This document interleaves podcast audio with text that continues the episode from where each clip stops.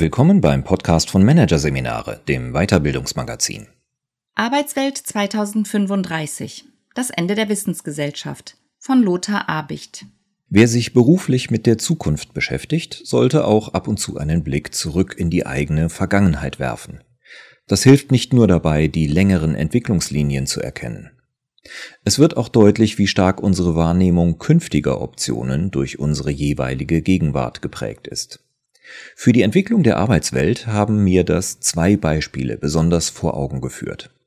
Etwa im Jahr 2005 zog ich mit Vertretern der Handwerkskammer Halle durch die Landkreise, um die Branche auf den bevorstehenden Einbruch bei den Bewerbern für Ausbildungsplätze vorzubereiten. Die Rechnung war einfach. Die Geburtenzahlen hatten sich etwa halbiert, entsprechend würden sich später auch die Zahl der Schulabgänger und schließlich auch der Bewerber drastisch reduzieren. Trotzdem wurden wir als versponnene Wissenschaftler belächelt, Schließlich kam nach Erfahrung der versammelten Handwerksmeister und Meisterinnen auf jede Lehrstelle ein Vielfaches an Bewerbern, bis sich wenige Jahre später die Situation grundlegend änderte. Etwas Ähnliches passierte im Jahr 2014. Wissenschaftler der Oxford University veröffentlichten eine Prognose, wie viele Berufe und Tätigkeiten bis zum Jahr 2035 automatisierbar sein würden. Auch von künstlicher Intelligenz war dabei schon die Rede. Die Forschenden kamen auf eine Quote von 47 Prozent für die USA. Vergleichbare Studien für die Bundesrepublik und einzelne Regionen bzw. Bundesländer ergaben teilweise noch drastischere Werte. Bemerkenswert an der Oxford-Studie und ihren deutschen Pendants war aber nicht nur der prognostizierte Anteil an bedrohten Jobs. Es war vielmehr die bis dahin wenig diskutierte Möglichkeit, dass nicht nur einfache Produktionstätigkeiten, sondern auch viele kognitive Tätigkeiten betroffen sein würden, etwa von Juristen, von Ingenieuren, von Wissensvermittlern. Sogar die lange als unantastbar geltenden kreativen Tätigkeiten wurden in der Studie als Gegenstand möglicher Automatisierungen genannt. Die Aufregung war groß, aber da die damaligen Erfahrungen andere waren, verschwand sie gemeinsam mit der Angst vor Arbeitslosigkeit so schnell, wie sie gekommen war. Das Thema, über das wir stattdessen fast ausschließlich diskutieren, ist der Fachkräftemangel. Und auch hier stellt sich die Frage, ob wir dabei von überholten Erfahrungen aus Vergangenheit und Gegenwart ausgehen und die tatsächlichen Entwicklungen übersehen. Nicht, dass es das Problem nicht gäbe. Tatsächlich fehlen Handwerker, Pflegekräfte, Ärzte, Erzieher, Lehrkräfte, Ingenieure, Informatiker und Verwaltungsangestellte, Tendenz steigend. Nicht umsonst sehen Unternehmen und Verwaltungen hier das Problem, welches sie, allen anderen Krisen zum Trotz, am meisten belastet. So habe ich es von Konzernvertretern gehört, wie von Mittelständlern oder Handwerkern, in München wie in Frankfurt oder Halle. Die Ursache ist neben einem expandierenden Arbeitsmarkt natürlich vor allem die demografische Entwicklung.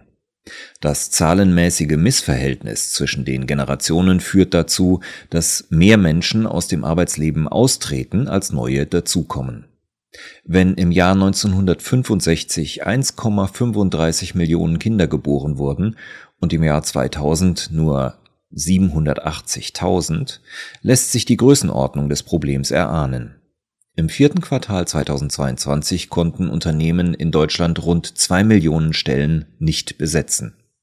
Als Folge ist die Wirtschaftsleistung in Deutschland heute geringer als möglich. Viele Dienstleistungen können nicht erbracht werden.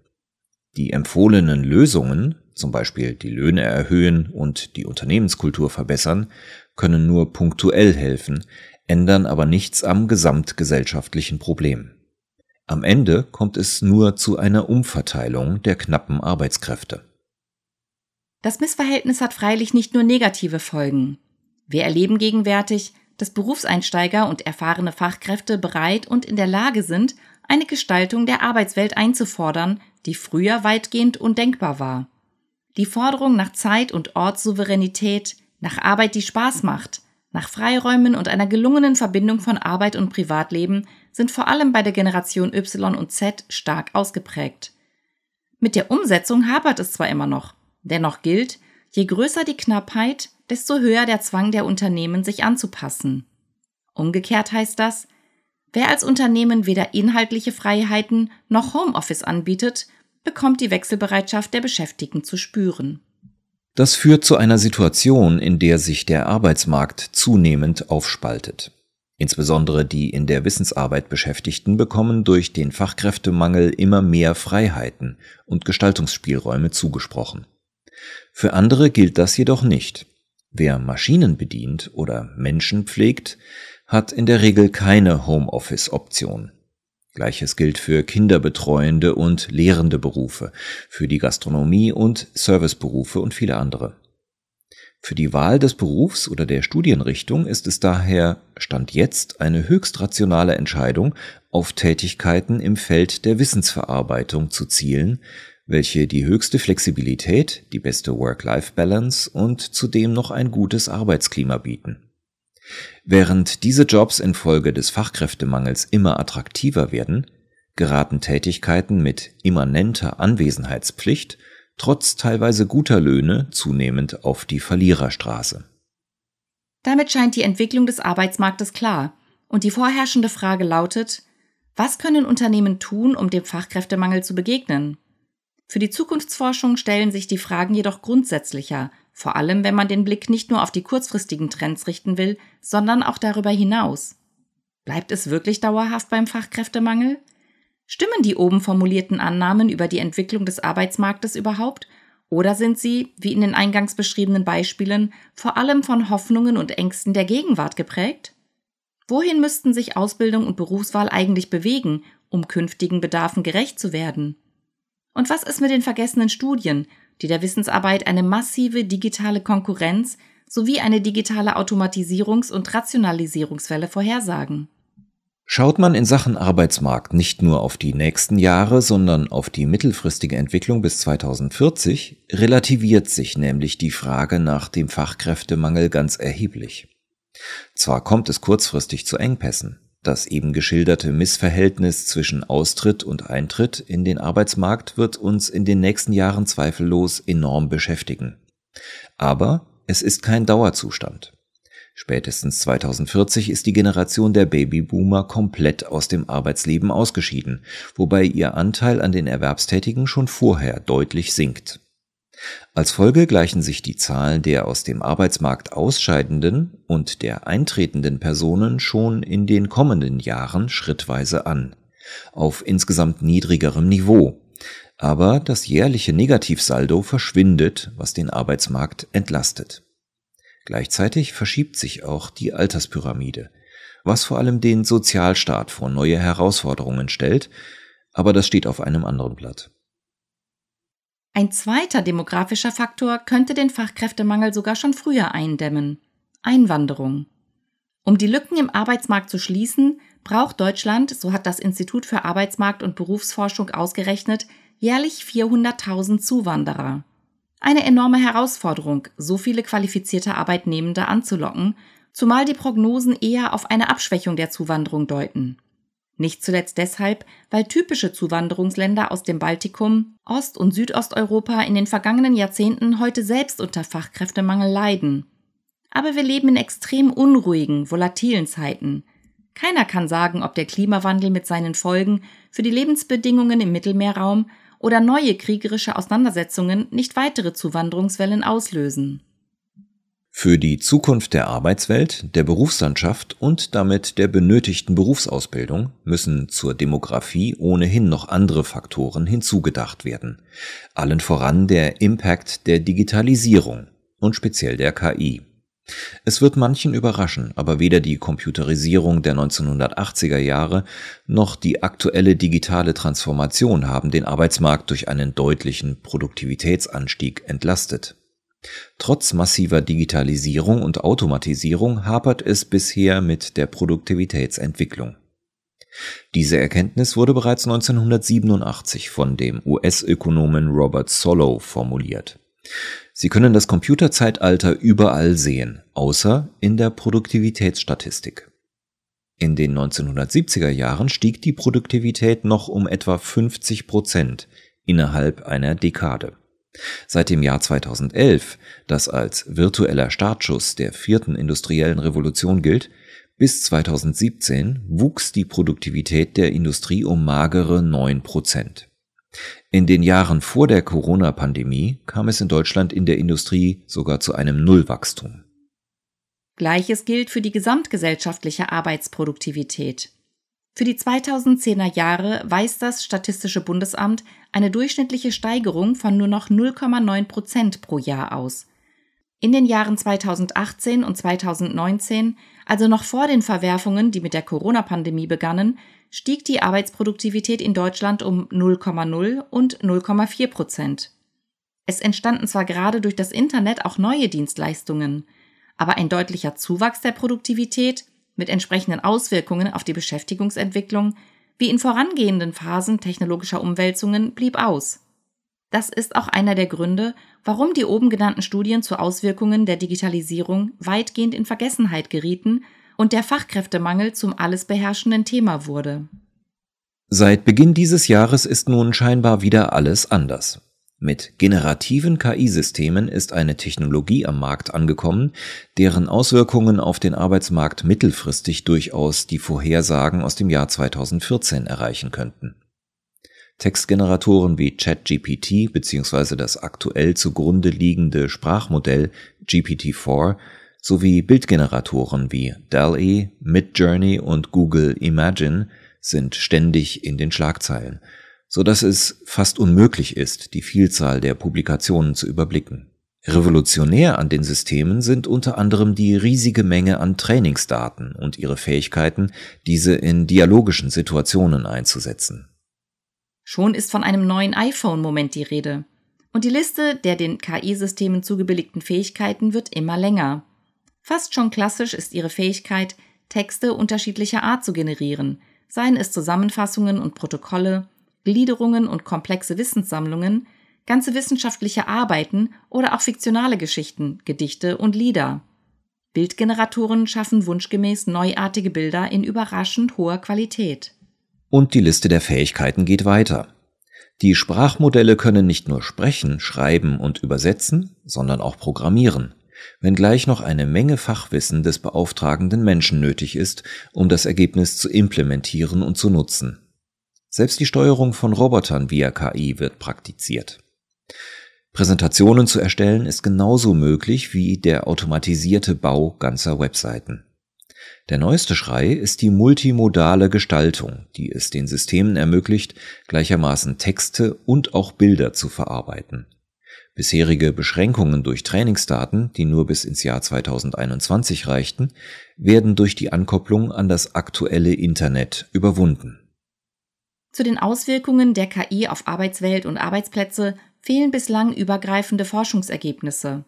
Zunehmend wird jedoch klar, dass hier nun Instrumente zur Verfügung stehen, die vor allem die an der Wissensarbeit Beschäftigten betreffen, sei es bei relativ einfachen, repetitiven Aufgaben, kreativen Tätigkeiten oder sogar Führungsaufgaben. Es fällt schwer, eine Grenze zu ziehen, wie weit der Einsatz reichen wird. Schließlich stehen wir noch ziemlich am Anfang einer rasanten Entwicklung. Eine weitere Schlussfolgerung mag auf den ersten Blick etwas beruhigen. Die Systeme ersetzen menschliche Arbeitskraft nur selten in dem Sinne, dass eine ganze Berufsgruppe überflüssig wird. Sie sorgen vielmehr dafür, dass die Produktivität der einzelnen Beschäftigten drastisch gesteigert werden kann. Es wird also höchstwahrscheinlich weiter Juristen, Programmiererinnen, Buchhalter, Journalistinnen und Forschende geben. Aber voraussichtlich nicht mehr so viele, weil das gleiche Arbeitspensum mit KI-Hilfe von deutlich weniger Personen erledigt wird. Eine Studie der Macher von ChatGPT kommt zu dem Ergebnis, dass rund 80 Prozent der Arbeitskräfte in den USA rund 10 Prozent ihrer Aufgaben an die KI delegieren werden. Nach einer Untersuchung von Goldman Sachs könnte ChatGPT weltweit 300 Millionen Vollzeitarbeitsplätze kosten. In den USA sollen demnach vor allem Rechtsangestellte und Verwaltungsangestellte betroffen sein. Aber wie gesagt, das ist erst der Anfang. Es scheint jedenfalls so, als ob die bislang ausgebliebene Produktivitätssteigerung durch Digitalisierung nunmehr Wirklichkeit wird und die Prognosen aus dem Jahr 2014 doch noch eintreten, dass digitale Technologien einen Großteil der Wissensarbeitsjobs gefährden könnten. Als Gegenargument wird häufig betont, dass neue Technologien immer auch neue Tätigkeiten hervorbringen, beispielsweise für Entwicklung, Bau, Implementierung und Wartung derselben Technologien. Bei KI kommt als Job zusätzlich ihr Training in Frage oder die sogenannte Datenannotation. Das Sichten, Sortieren und Markieren von Datensätzen für den Lernprozess der KI, das allerdings heute schon vorzugsweise in Billiglohnländern durchgeführt wird. Angesichts der einfachen Zugangsmöglichkeiten zu den KI-Systemen über das Netz und der Möglichkeit, manche Applikationen auf normalen Rechnern laufen zu lassen, könnte sich der Bedarf an neuen Jobs im Unterschied zu früheren Sprunginnovationen allerdings in Grenzen halten. Gleichwohl gibt es neu entstehende Tätigkeiten, zum Beispiel Prompt Writer, die in der Lage sind, mit den richtigen Fragen und Inputs die Leistungsfähigkeit der KI voll auszureizen. Für viele andere Tätigkeiten wird KI ein Werkzeug, dessen sie sich neben anderen bedienen. Insgesamt ist zu vermuten, dass die Qualitätsanforderungen an die verbleibenden Wissensarbeiter dadurch eher ansteigen, denn sie übernehmen zusätzlich zu ihrer bisherigen Tätigkeit auch die Funktion von KI-Supervisoren. Dazu brauchen sie enormes Wissen, etwa für die Bewertung der generierten Ergebnisse, sowie methodische Kompetenz und Problemlösefähigkeit, um mögliche Fehler der KI zu finden und auszubügeln. Sie arbeiten mit KI-Bedienungsspezialisten wie den oben genannten Prompt-Writern zusammen sowie mit IT-Spezialisten, die für die Integration der KI in die betriebliche IT sorgen. Das alles wird aber den zu vermutenden Rückgang des Bedarfes an Wissensarbeitern nicht ausgleichen. Damit sind wir bei der Frage, welche Betätigungsfelder in Zukunft für Menschen auf der Suche nach bezahlter Erwerbstätigkeit überhaupt noch offen stehen. Aus meiner Sicht sind das vor allem zwei Bereiche. Der erste Bereich, Care, umfasst alle Tätigkeiten im direkten Umgang mit Menschen, insbesondere mit Zielgruppen, die ein hohes Maß an Empathie einfordern. Dazu gehören unter anderem Pflege und Lehre, für die es neben fachlichen Fähigkeiten auch pädagogisches bzw. psychologisches Feingefühl braucht. Für die Lehrkräfte sei allerdings angemerkt, dass ihr Bedarf davon abhängt, wie sehr die Lernenden bereits über eigene Lernstrategien und Lernmotivationen verfügen. Vereinfacht gesagt, Lehrkräfte in Kita und Grundschule sind unverzichtbar, weil es da nicht nur um Wissensvermittlung, sondern auch um Persönlichkeitsentwicklung geht. In der Sekundarstufe 2 kann das schon ganz anders aussehen und in der beruflichen Weiterbildung noch einmal anders. Je eigenständiger die Zielgruppen, desto wahrscheinlicher werden sie sich in Zukunft auf persönliche digitale KI-Assistenten stützen, die ihnen personalisiertes Wissen in Echtzeit zur Verfügung stellen. Der zweite Bereich, Climate, bezieht sich auf den Totalumbau aller von den Menschen verwendeten Technologien mit dem Ziel der Dekarbonisierung, die ich auch als fünfte industrielle Revolution bezeichne. Dazu werden Menschen benötigt, die ein ausgeprägtes technisches Grundverständnis, Spezialkenntnisse zu den jeweiligen Anlagen und Geräten und vor allem die handwerkliche Fähigkeit besitzen, sie in jedem Umfeld einzubauen und einzusetzen. Sowohl im Care als auch im Climate-Bereich werden gleichermaßen körperliche und Wissensvoraussetzungen benötigt, die sich deutlich von den Fähigkeiten von Wissensarbeitern unterscheiden und sich daher einer Automatisierung auf absehbare Zeit entziehen. Damit stehen wir vor nicht weniger als einem Epochenbruch. Die Wissensgesellschaft wird von etwas anderem abgelöst. Zumindest lässt sich darüber diskutieren. Die durch KI erreichbare Produktivitätssteigerung hat Ähnlichkeiten mit dem, was beim Übergang von der Agrar- zur Industriegesellschaft bzw. von der Industrie zur Wissensgesellschaft passiert ist. In beiden historisch vergleichbaren Fällen wurden massenhaft Arbeitskräfte in der alten Produktionsweise freigesetzt, die später Eingang in neue Wirtschaftsbereiche fanden. Die Frage ist, ob der Übergang, vor dem wir stehen, eine ähnliche Gestalt annimmt. Die hier vertretene These lautet, dass die dank KI hochproduktive Wissensarbeit deutlich weniger Beschäftigte aufnimmt, während viele in den Care-Sektor und die klimagerechte Umwandlung der technologischen Basis unserer Gesellschaft abwandern. Die Wissensgesellschaft wird transformiert zur Care and Convert Society. Was bleibt dann noch vom Arbeitsmarkt, wie wir ihn kennen? Provokativ könnte man sagen, dass die gefährdeten Jobs außerhalb der verbleibenden hochproduktiven Wissensarbeit daran zu erkennen sind, dass sie vollständig im Homeoffice realisierbar sind und weder direkten Kontakt mit Menschen noch handwerklich-technologische Tätigkeiten umfassen. Zu der sich abzeichnenden Bedeutungsverschiebung von Arbeitsmarktsegmenten in der Care und Climate Society kommt noch eine weitere Umwälzung hinzu. In nicht allzu weiterer Ferne könnten wir eine erneute Umkehrung des Arbeitsmarktes erleben, der sich dann vom Arbeitnehmer wieder zum Arbeitgebermarkt wandelt. Jedenfalls in den Marktsegmenten, in denen es mit Blick auf die heutigen Ausbildungs- und Berufswahlwege ein Überangebot an Bewerbern geben wird. Mit Folgen für die Erwerbspersonen und die Unternehmen.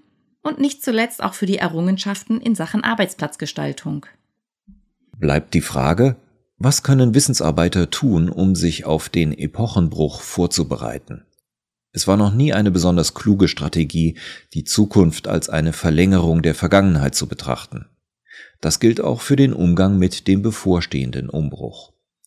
Dennoch, angesichts des absehbaren Siegeszugs der generativen KI und der eben beschriebenen Umwälzungen des Arbeitsmarktes ist abzusehen, dass für die meisten Wissensarbeitenden irgendwann der Punkt kommen wird, an dem sie eine Selbsteinschätzung vornehmen müssen, was die Entwicklung des jeweiligen Berufsfelds und der eigenen Möglichkeiten angeht. Die Alternativen lauten A. Meine Arbeitswelt ist nicht betroffen. B. Mein Job bleibt erhalten, aber ich muss mich anpassen. C. Ich ziele frühzeitig darauf ab, bei der neuen Technologie eine Spitzenfunktion zu übernehmen, oder D. Ich muss mich mindestens mittelfristig neu orientieren. Dabei gilt es auch, die eigenen Erwartungen an den Arbeitsplatz zu hinterfragen, sowie die Bedingungen, unter denen man arbeiten will und kann. Schließlich verändern sich in einem möglichen Arbeitgeberarbeitsmarkt die Macht- und Knappheitsverhältnisse. Und Flexibilität wird wieder zu einer Option, die längst nicht allen Beschäftigten offensteht. In jedem Fall brauchen Wissensarbeitende Resilienz und Veränderungskompetenz, um den Wandel zu meistern. Klug kann es auch sein, die eigenen sozialen Fähigkeiten bewusst zu trainieren, die einen Unterschied zu automatisierbaren Berufen machen können.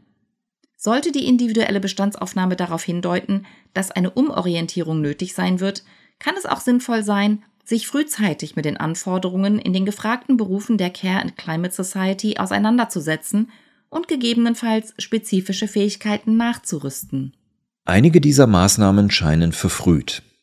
Was jedoch heute schon im Sinne eines selbstbewussten Umgangs mit der Herausforderung allen Wissensarbeitenden nur zu empfehlen ist, möglichst schnell eigene Erfahrungen mit ChatGPT und Co. zu sammeln. Da der Zugang einfach ist und keine Risiken birgt, gilt hier auf jeden Fall, probieren geht über studieren. Auf der Basis solcher Erfahrungen lässt sich dann auch besser einschätzen, was im eigenen Tätigkeitsfeld zu erwarten ist. Und fast nebenbei bilden sich Fähigkeiten zum Umgang mit generativer KI heraus, die zukünftig in fast jedem Tätigkeitsfeld wichtig sein werden.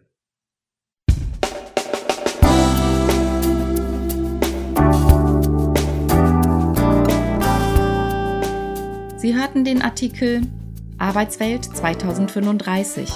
Das Ende der Wissensgesellschaft von Lothar Abicht aus der Ausgabe August 2023 von Managerseminare, produziert von Voiceletter. Weitere Podcasts aus der aktuellen Ausgabe behandeln die Themen Leadership Souveränität, stilsicher führen und organisationale Selbstinszenierung. Schein muss sein. Weitere interessante Inhalte finden Sie auf der Homepage unter managerseminare.de und im Newsblog unter managerseminare.de/blog.